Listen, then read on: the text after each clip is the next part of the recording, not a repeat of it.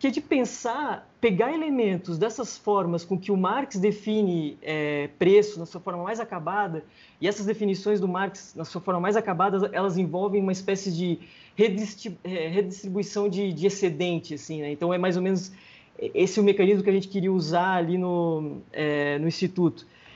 E, e com isso estou querendo dizer assim, que a gente está pensando uma forma de renda que circunscreve que coloca é, como uma coisa contingente as formas de renda que a gente conhece no, dentro do capital, entendeu? Então, esse é o grande. Isso é, é por isso que bateu esse texto, não é porque simplesmente a gente está aqui querendo é, só reformular alguma coisa mais bonitinha, teoricamente, é porque tinha um problema prático posto para a gente, e eu acho que ele se encaixou de um jeito assim precioso. Uhum. A versão a versão resumida da história é que a gente achou que a gente ia se organizar para estudar e com o tempo a gente começou a estudar para se organizar. Acho que essa foi a grande mudança, assim, entre meios e fins. E a clareza de que a questão organizativa, ela carece de uma teoria, assim, tipo, e não uma teoria no sentido de o que é organizar. Porque isso é, isso é filosofia, né? Teoria política no sentido de quais são os nomes que você pode dar para as diferentes ações que a organização envolve, que torna discutível uma pessoa com outra o que é organizar, né? que esvazia as fantasias das pessoas sobre o que é organizar. Uma questão técnica, não é uma questão filosófica.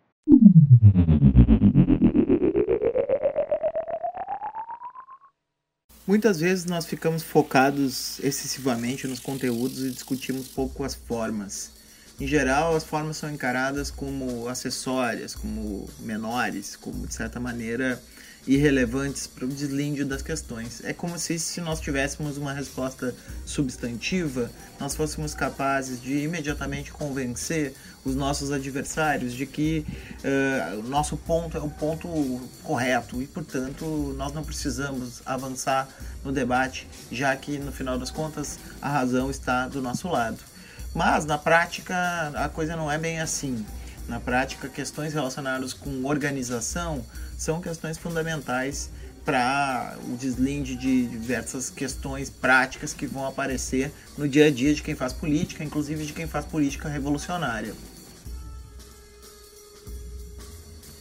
Em razão disso, nos chamou bastante atenção um debate que Raquel Azevedo e Gabriel Tupinambá trouxeram via o site Passa Palavra, no qual a Aurora Apólito, uma matemática uh, que assina com esse pseudônimo, que na verdade se chama Matilde Marcoli, uh, trouxe no sentido de questionar a possibilidade de experimentos uh, anarquistas e comunistas escalarem para níveis muito maiores do que aquele nível em que a presença local acaba facilitando muitas vezes a maneira como uh, esse grupo se organiza. Então ela tenta apresentar uh, hipóteses acerca da possibilidade de escalar. Para isso então a gente chamou o Gabriel e a Raquel para conversar conosco sobre esse tema. É importante para mim eu acho que uma das principais questões é, que, que a Polito está colocando ali, que, ou pelo menos que a gente pode interpretar na, na, no texto dela, é pensar que passar de uma escala a outra, passar de uma escala de uma organização comunista teoricamente pequena ou anarquista pequena para uma, uma escala de organização que ela chama de né, escala maior de organização, não necessariamente está associado a um crescimento contínuo de escala, não está associado tipo, a crescimento, sabe? Tipo, de passar do menor para o maior. Está associado a tu saber, quando tu coloca as coisas em escala, tu está colocando um determinado limite, tu está circunscrevendo é, um, uma determinada forma de organização. Eu acho que é isso que ela faz quando, por exemplo, ela, tá, ela discute, que a gente vai entrar depois com mais detalhes aqui, mas só para fechar depois a minha, a minha explicação, é isso que ela faz quando ela discute o mercado, por exemplo. Ela está circunscrevendo, ela só está dizendo assim que o mercado é uma forma localizada, é uma forma contingente de organização e a gente pode pensar outras escalas que justamente se referem ao mercado dessa maneira. A, a Matilde Marcoli, ela é uma matemática de bastante renome que usa esse esse codinome, esse heterônimo aí, Aurora Polito, é... mas já usou antes, na verdade. Eu estava é... estranhando que vocês estavam falando de Matilde. Eu pensei, será que é... eu li o texto certo? É, a Matilde Marcoli é muito interessante. Assim, o trabalho dela é absolutamente técnico. Eu sou capaz de, de, de ler o título dos trabalhos e mais ou menos termina aí. Mas, assim, ela tem, ela tem um trabalho já muito longo. Ela faz muitas apresentações sobre matemática e arte ela, é, ela tem uma relação muito forte com o anarquismo mesmo. Ela, e esse, esse codinome, Aurora Polito, ela usou quando ela escreveu uma peça de teatro sobre o que é as relações de poder na universidade. Ela já tinha usado ele antes. Eu estava estudando umas coisas muito específicas do, do livro 3 do Capital, sabe? Que, estudando tipo, definições do, de preço ali no Marx e tal. E tem uma coisa, assim, eu sei que vai parecer que eu estou dando uma, um desvio aqui no assunto, mas é que tem, tem uma questão no Marx que sempre me, me interessou muito e até então eu nunca tinha encontrado uma, uma resposta que eu considerasse adequada, assim, que é o fato do Marx apresentar quatro definições de preço no Capital, ao longo de todo, todo o Capital. A gente tem uma no livro 1 e mais três no, no livro 3. São definições diferentes, não são a mesma coisa, elas, elas variam em certos elementos e tal. E eu estou falando tudo isso porque isso me, me, ajudou a pensar essas formulações, essas definições de preço no Marx como espécies de diferentes escalas em que o Marx está analisando o problema, entende? O Marx é como se ele tivesse o mesmo algoritmo diante dele, tanto que, assim, é, em outro momento a gente até pode entrar em detalhes nisso, mas o Marx tem realmente um algoritmo, assim, são três passos que ele faz a cada vez que ele define um preço. Só que a cada momento ele está considerando simplesmente aspectos distintos, né? E isso faz com que a gente possa circunscrever, então, cada definição que ele dá anteriormente. É, e ele, enfim, tem esse nome, né? O, o, problema da escala no anarquismo, o problema da escala no comunismo. E eu acho que assim, é difícil definir o que é escala. Eu acho que é, a Raquel falou uma coisa que é muito importante, de fato. Escala não quer dizer, tipo assim, né? às vezes você fala assim, é produzido em escala, parece que é produzido em grandes quantidades, né? E, de fato, eu acho que a maneira mais senso comum de você pensar o que é escala é você, pensar, é você fazer um zoom. É você imaginar, assim, muita coisa de uma coisa só. E como, de repente, certas características não importam mais e outras importam, né? Tipo, se você tem uma pessoa só, você trata ela de um certo jeito. Se você tem mil pessoas, você já acha que elas vão se comportar de outra forma. Parece que tem alguma qualidade que emerge da quantidade, né? Então eu acho que aquela velha máxima da quantidade que leva à qualidade tem, tem o seu, a sua captura alguma coisa.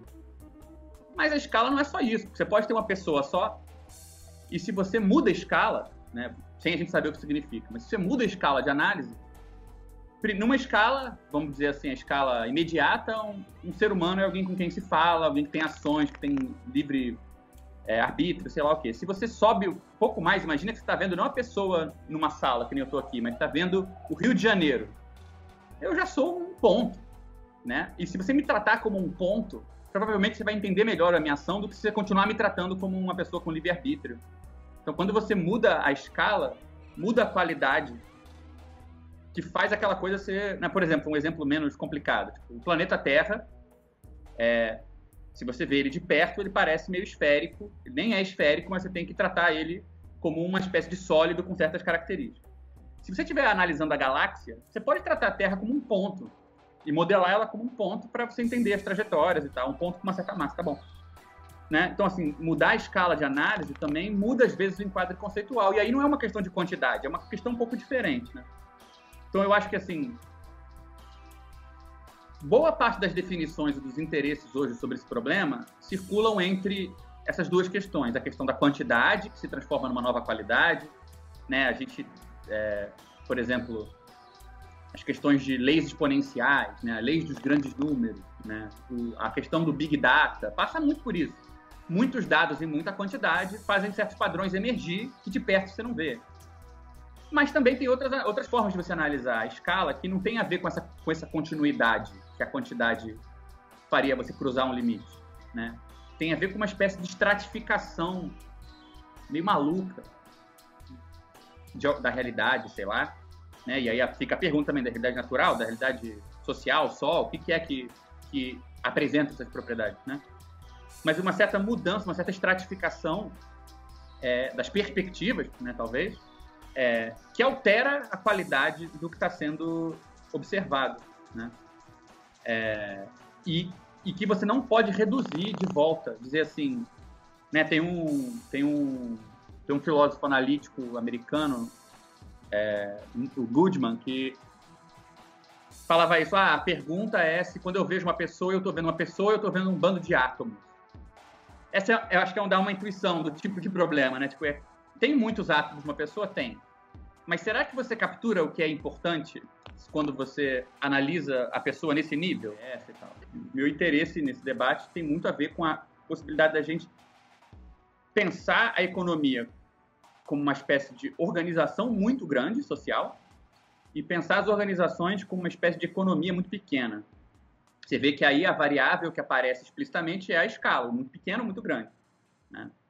Porque só assim para a gente começar, assim, um, o que me interessa de fundo, acho que a gente pode entrar nesse assunto depois, assim, eu sinto que tem, quem, quem ainda aposta que o, o ideário marxista tem algo a oferecer, acho que rapidamente se defronta com essa tensão. As categorias que a gente usa para fazer análise estrutural da sociedade no marxismo não são as mesmas categorias que a gente mobiliza para organizar a ação política. Você vai numa organização militante, as categorias de organização são propaganda, agitação, engajamento, é, passar, fazer a palavra, passar não sei o quê, filiar, é, tarefa, são coisas. E, e, no, e no caso onde essas, essas, categorias não se aplicam, cai uma coisa mais moral, né? o oportunismo, o desvio, não sei o quê. E no caso da economia, são categorias que se aproximam da lei, da estrutura, a tendência, forma, né? E essa é uma espécie de divisão muito estranha. Quando você tem um quadro teórico ou conceitual, ou mesmo imaginário, que é tão repartido, né? Você não consegue circular de uma coisa para outra. É... Então fica muito difícil discutir o que é ação no campo econômico, né? Do mesmo jeito que fica muito difícil você chegar na dimensão mais chão da própria economia, a dimensão como ela realmente organiza as pessoas, né? Tem problemas práticos que derivam daí. Num campo, por exemplo, que minha experiência passa muito por aí, os problemas que passam, por exemplo, pela vida de trabalho na militância. Né? Ora, se trabalho é uma categoria de análise estrutural e ela está removida da análise militante, você nunca vai discutir exploração da militância, sofrimento na militância, esse tipo de questão, ele desaparece, porque quando você fala de militância, isso some. E vice-versa, também tem, tem problemas no campo da economia que nunca aparecem. Todas as questões de transformação econômica são muito fantasiosas, porque você não tem conceitos mais reais por onde segurar esses problemas. É, então, seja por, por, esse tipo de questão, a economia política da militância, seja pelo problema que a Raquel colocou, que realmente é uma questão com a qual a gente está muito à volta agora, o que, que é inventar um dispositivo econômico, né? É, então, é, organizar. Eu, hoje eu penso meio assim, por mais que não seja o tema da conversa, mas eu acho um tema interessante, não consigo evitar. É, organizar, eu acho que você divide em dois problemas, realmente. Tem um problema que pode ser resumido com o problema de como é que você conecta o meio, ações que têm meios e fins entre si. Né? Então, o Moisés quer uma coisa, é um fim para ele. Para chegar nesse fim, ele tem um meio qualquer. Pô, vamos colocar o meio que se adeque mais ao que é o fim para uma outra pessoa, né? E você vai tecendo uma ação com a outra costurando meios e fins. Eu acho que esse é um, um lado conectivo da coisa. E o outro lado é o problema escalar mesmo. Como é que esse tecido conectado ele tem que ser autônomo o suficiente para ele poder crescer para além da capacidade de um ou outro de coordenar e integrar o que ele está fazendo. Né? Com isso, estou puxando sardinha para o fim do texto da Polito, porque ela, ela tenta formalizar né, e dar uma descrição específica, técnica, do que é o problema da complexidade que possa ser dividido em exatamente esses dois termos. Uma coisa que ela chama de instrumentos de conexão, né, ou de conectividade, que a gente poderia traduzir como como que você costura meios e fins num tecido, né? E o problema da complexidade, como é que você faz esse tecido conexo é, que vai aumentar em quantidade de nós exponencialmente, né? Se você tem duas pessoas, elas podem se conectar em 2 elevado a 2, né? Quatro maneiras. Se você tem oito pessoas, é 2 elevado a 8. Se você tem 100 pessoas, você tem 2 elevado a 100 modos dessas pessoas se conectarem, né? Então sai de. vira um número astronômico mais rápido que o coronavírus. O coronavírus, perto do problema organizacional, é, é contido até. A taxa de, de, de contágio é baixa comparado com o problema. Então, rapidamente a coisa coloca essa questão na mesa. O que é você integrar uma rede? Né? E integrar não quer dizer centralizar, não quer dizer controlar, só quer dizer realmente manter ela consistente, conecta. Né? Quando a própria coisa que faz ela crescer faz ela esgarçar. Né? E o que, que significa passar, então, de uma escala que seria pequena, né, de, de uma organização comunista ou anarquista pequena para uma grande escala, a definição que ela dá no, no, início do texto é de que a gente teria que pensar, então, como distribuir serviços em grande escala. Isso, para ela, é a definição de como passar, então, daquilo que se dá numa escala menor na, na, na organização política para uma escala maior. Seria como distribuir serviços, né? E eu até estava conversando com, com o Gabriel é, hoje, e também isso é uma, uma conversa de, de tempo já, é, de que é curioso que ela se refira ali só à distribuição de serviços em grande escala e não à distribuição do excedente. Não é, não é uma, não, ela não, não coloca isso como questão tanto que para quem é, leu o texto percebe que ela volta várias vezes, inclusive no texto, é, a, a, um problema que para ela é bem central, assim, de que o, a, a, busca ao lucro, né, o lucro não seria um mecanismo adequado, então, para para se pensar uma, uma forma de organização, assim, é, é, um, é um mecanismo, na, na verdade não é adequado, ele é precário, né? E é precário justamente porque ela está pensando nisso, a passagem para uma, uma escala maior está envolvendo a passagem, então, para uma possibilidade de distribuição de serviços em grande escala. Por que, que eu estou falando disso e por que, que eu mencionei a coisa do excedente? Porque eu acho que isso traz também o problema é, para o que a gente tem discutido ali no Instituto, né? A gente estava pensando, o nosso problema era justamente esse. Enquanto a, a política está colocando o problema em termos de como distribuir serviço em larga escala, a gente está pensando como distribuir excedente em outra escala. E, e, e, de certa forma, o mais curioso é que a gente usa instrumentos que ela vai usar depois ali para pensar complexidade, né, para pensar especialmente o fato de que qualquer solução que a gente vai encontrar tem que ser uma, uma solução que não seja resultado de um arranjo aleatório, de uma, mas de um arranjo extremamente estruturado, né, que isso é uma coisa que o Gabriel estava falando agora também. É, e, e mais do que isso, aí, uma última torção, que é beleza, a gente está pensando então como, como redistribuir o excedente e tal, mas isso não é uma coisa que vem na nossa cabeça, do tipo, ah, não, nós três ali sentamos e vamos, vamos pensar como redistribuir o excedente. Não, isso é uma coisa, e outra coisa que está no texto dela, é uma coisa que, o saber, que existe um certo saber da organização que vai ensinar para a gente como fazer, entendeu? Eu acho que isso é, uma, uma, um, um aspecto também muito importante do texto, e é a forma como se liga com com os problemas mais práticos que a gente está envolvido agora. Assim. digamos assim, as tentativas de solucionar esse problema de escala. Né? Então, ela coloca ali a negação total da escala, a, a ideia de que é, é possível escalar usando mecanismos de mercado, se eu não me engano, né? e, mas de uma outra maneira, e uma terceira seria pela planificação, né?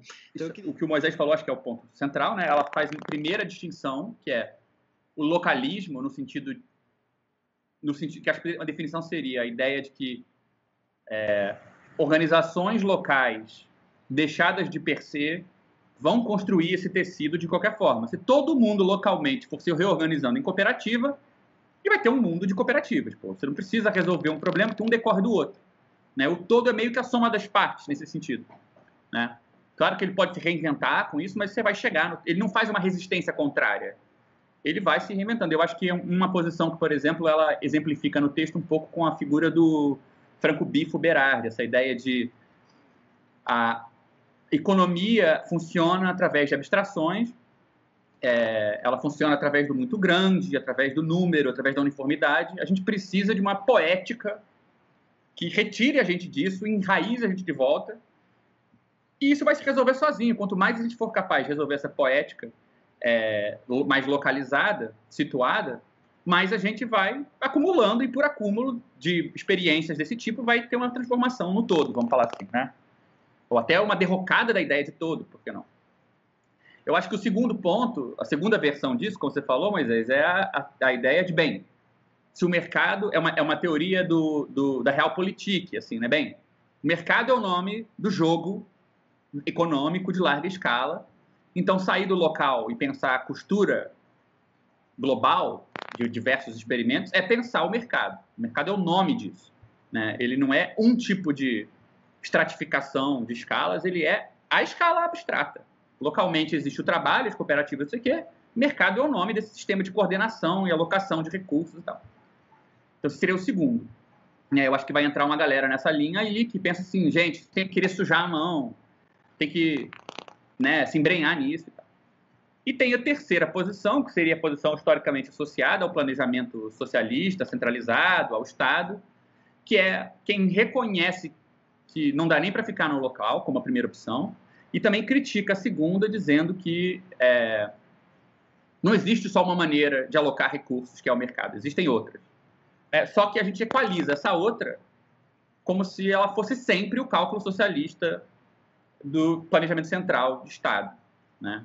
É, e ela fala meio que não. E acho que o ponto que a Raquel e eu concordamos, é, a gente já conversou muito sobre isso, é que o interessante, mais interessante, o ponto mais assim, se alguém tem que levar alguma coisa do artigo da Polita, eu acho que é isso, é ela dizer cara, a gente tem ferramentas para situar o, o, mercado e o sistema preço e o cálculo socialista centralizado como casos particulares de uma classe muito mais geral de possíveis experimentos de alocação de recurso em escalas maiores. Você não precisa equacionar esse problema com as duas representações dele que a gente tem até hoje. Né? Por isso que ela vai sugerir que a solução não vai ser nem estatal e nem mercadológica, uma terceira coisa. Bem, aí ela apresenta três tipos. Né? A, a, o parênteses que eu queria fazer, que também reforça o que a Raquel falou, é que a primeira primeiro exemplo que ela tem foi o projeto que foi essencial. Ele ganhou o prêmio Stalin, mas também ganhou o Nobel de Economia, se não me engano, o Leonid Kantorovich. E o Kantorovich ganhou esse prêmio porque ele desenvolveu as ferramentas matemáticas para fazer uma coisa chamada programação linear, que é um jeito de você equacionar o problema de, de recursos para diversos sistemas, do tipo, para produzir tal coisa, eu preciso de tanta quantidade de um material e tanta quantidade de outro. Para produzir a outra coisa, uma dessas duas quantidades, por exemplo, para produzir um martelo eu preciso de tanto, tanta madeira e tanto ferro, mas para produzir o ferro eu preciso de tanto não sei o que e tanto não sei o que lá. Você cria um sistema de equações que estão relacionadas entre elas e que você não sabe balancear. E tem a pergunta de como que você otimiza isso. E o produziu ferramentas matemáticas para resolver esse problema. Só que você lê o livro do Kantorovich, é, um dos livros dele, e não tem nada a ver com serviço. Tem tudo a ver com excedente. Né? Então, assim, o próprio exemplo que ela dá não é exatamente esse de como que vai ter hospital para todo mundo, como que vai ter... O problema é qual a quantidade de matéria necessária, como é que eu, eu, eu posso diminuir o desperdício, otimizar o uso dentro do processo produtivo e também alocar o excedente. Né? Então, esse é um, é um, problema prévio, eu acho que entra muito com o que você falou, Raquel. Então, o primeiro caso que ela, que ela examina é o do Kantorovich, que foi um cara que teve muito sucesso nessa ferramenta, é usada até hoje, ela não é mais usada para discutir é, alocamento de recurso num nível tão grande, ela é usada muito por empresa hoje em dia para fazer o cálculo do custo de materiais e tal. Então, porque ela tem um problema de escala. Ela não essa maneira de você balancear os valores ela funciona para valores de um certo tamanho e sistemas de um certo tamanho. Se você aumenta muito, essa, esse negócio não funciona. Então, de qualquer maneira, na hora que começou a surgir na União Soviética soluções práticas para ideologia, tipo, gente que levava a ideologia a sério. Ah, é para centralizar, é para alocar recursos sem mercado, deixa que eu vou ajudar. Teve uma resistência do caramba. Não foi recebido como, ah, finalmente a solução para os nossos problemas.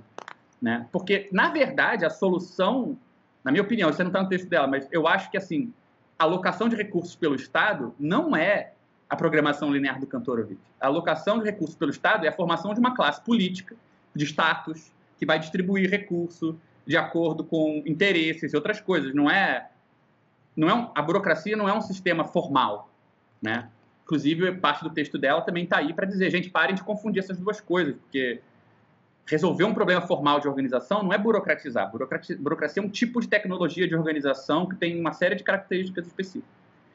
Então, primeiro é o Kantorovich, depois ela cita o, o Vitor Glushov, é, que também foi um cara posterior, que tentou desenvolver novas ferramentas e não sei o quê, e ele foi um que ficou mais, mais claro ainda, que por mais que ideologicamente a União Soviética colocasse a ideia de planejamento como uma ideia importante, na hora que alguém mostrou que era possível fazer isso de fato, o pessoal puxou o freio e preferiu outros tipos de reforma econômica que mantivessem o poder centralizado no Estado, porque ia aumentar a autonomia muito mais, né?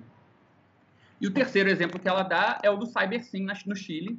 Né? Eu não lembro agora o nome, eu sei que o Varela estava envolvido, mas tinha um outro cara que estava liderando o projeto, acho que chamava Beer, Stephen Beer, sei lá qual é o primeiro nome dele, é, que foi um projeto mais, mais, foi mais à frente. A gente tem uma ideia mais concreta das partes desse dispositivo. Né? Ele envolvia coletar dado, fazer um modelo estatístico da coisa, simular economicamente, tinha uma sala de operação, que inclusive você está nela agora, né, Moisés? É, então, é, é o terceiro projeto que ela cita, mas a gente sabe que, inclusive, quando ele não, quando não implode de dentro para fora mesmo, como foi o caso da União Soviética, ele implode de fora para dentro, como foi com a intervenção é, e a ditadura no Chile e tal. A gente não teve a chance de descobrir quais iam ser os problemas. Né? Eu acho que menos do que o sucesso não mais do que o sucesso do CyberSim, o que a gente foi privado com, com a ditadura foi de conhecer os, os fracassos do CyberSim, né? Tipo, é, que, que, que mais a gente teria que fazer para fazer isso funcionar? A gente nunca soube, né?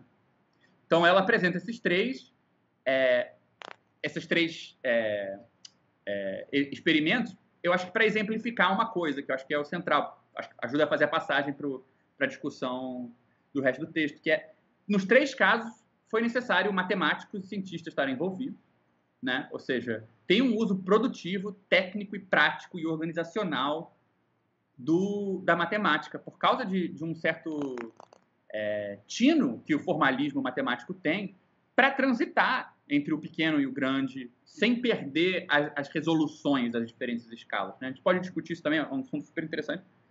É, e ela, depois de falar tudo isso, ela fala, bem, ficou esse problema em aberto. Nem a solução que o Kantorovich fez, nem a solução do Glushov e nem a, so a solução do CyberSim, que nunca foi posta à prova, mas por ser baseada na matemática de uma certa época, nem a solução do CyberSim estava garantida de que ia funcionar, porque tem um problema, uma espécie de condição de fundo, que é que a gente precisa de capacidade de processamento de informação complexa para conseguir fazer isso funcionar. Então, meio que isso, ela faz essa apresentação histórica para poder colocar o problema central dela, o problema que ela vai tratar. O que, que é o tratamento concreto das informações nesse grau de complexidade, dessa quantidade, que permitiria a gente é, começar a falar em organização da produção, organização dos recursos, dos serviços, etc. E tal. É porque ela vai mostrar assim como o, se tu vai analisando o que, que acontece com é, à medida que a escala vai ampliando um dado sistema, é, ela, ela mostra pra gente como, num, num, primeiro momento, tu tem um ganho expressivo de escala, até que se chega a um dado limite em que se aquele sistema não tem uma capacidade de processamento de informação relevante, é, o ganho de escala para por, por ali e se estabiliza. Se o sistema tem um, uma capacidade de processamento de, de informação, aí sim come, inicia um novo é, ganho de escala e tal. E aí a questão que volta para a organização política, que eu acho que é uma, uma relação interessante que ela faz, é que ela vai, ela vai relacionar o, é, um sistema autoritário, e mais especificamente o fascismo, ao fato de, de tu querer forçar um aumento de escala sem essa capacidade de processamento de informação. É, é interessante essa, essa análise que ela faz, assim, de tentar extrair, digamos, uma, uma definição do fascismo a partir desse de forçar uma tentativa de ganho de escala sem capacidade de processamento de, de informação. É, sobre as, as possibilidades que hoje se abririam em termos de organização não capitalista ou pós-capitalista a partir dessas tecnologias de plataforma e, dessas, desses modos de governança por algoritmos e enfim, acumulação de, de grandes quantidades de dados, etc. Né? Acho que o Gabriel mencionou como, tipo, em parte, o problema era conter capacidade suficiente de processar e de obter né, quantidades de dados suficientes para conseguir administrar sistemas extremamente complexos. Né? E aí, hoje a gente vive, parece, uma situação em que algumas entidades que tendem a ser empresas de tecnologia têm um poder muito grande concentrado nelas de, de governar a vida de determinadas maneiras, de prever, né, prever correlações entre variáveis de todos os tipos e, agir de modo a regular, né, a, a mover esses, esses parâmetros segundo os seus interesses, que são interesses né, de negócios.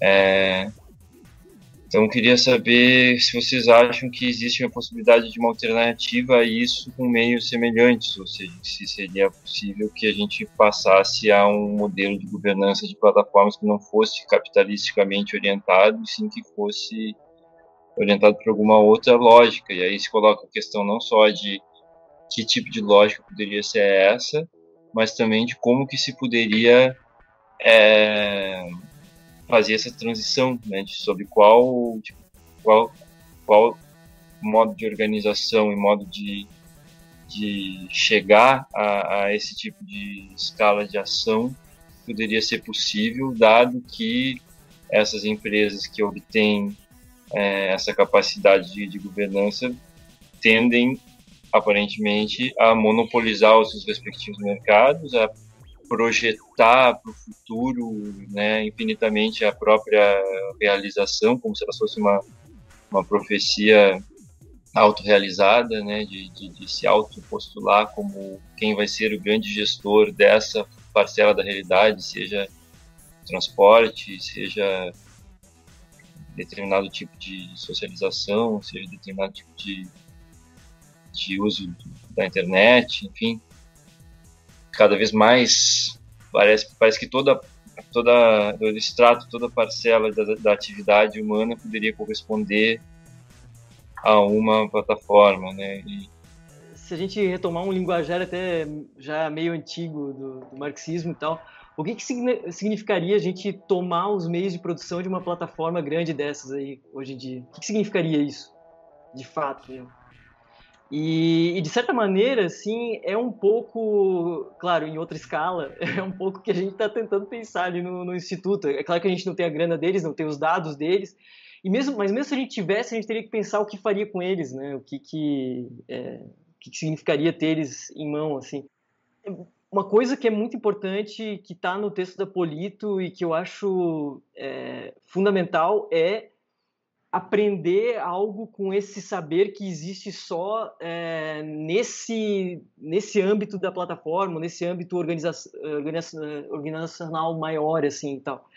É, porque, de alguma maneira, assim, não, não parte do que eu, Raquel, ou qualquer pessoa, qualquer indivíduo queira fazer individualmente diante de um, é, de um mecanismo técnico, assim, tem o, aquele aquele mecanismo tem que ensinar alguma coisa para gente, assim, eu acho que é isso que a gente tem tentado pensar junto aqui de alguma maneira. Sim, isso é um, eu acho que assim é um assunto, eu acho que essa discussão tecnológica e tal, é, ao, ao, Big Data e tal, eu, eu tenho um pouco de receio porque é, tem uma, uma coisa que eu acho que é, é a primeira coisa que acontece sempre e que a gente tem que ter muito cuidado, que é quando algo acontece sem a gente, dá uma vontadezinha de que aquela coisa já resolva um problema que a gente pode só surfar depois, sabe? Tipo, tipo uma, a teoria das tendências, é, tem tendências sociais, a gente, tem que, a gente tem que reconhecer elas e surfar elas.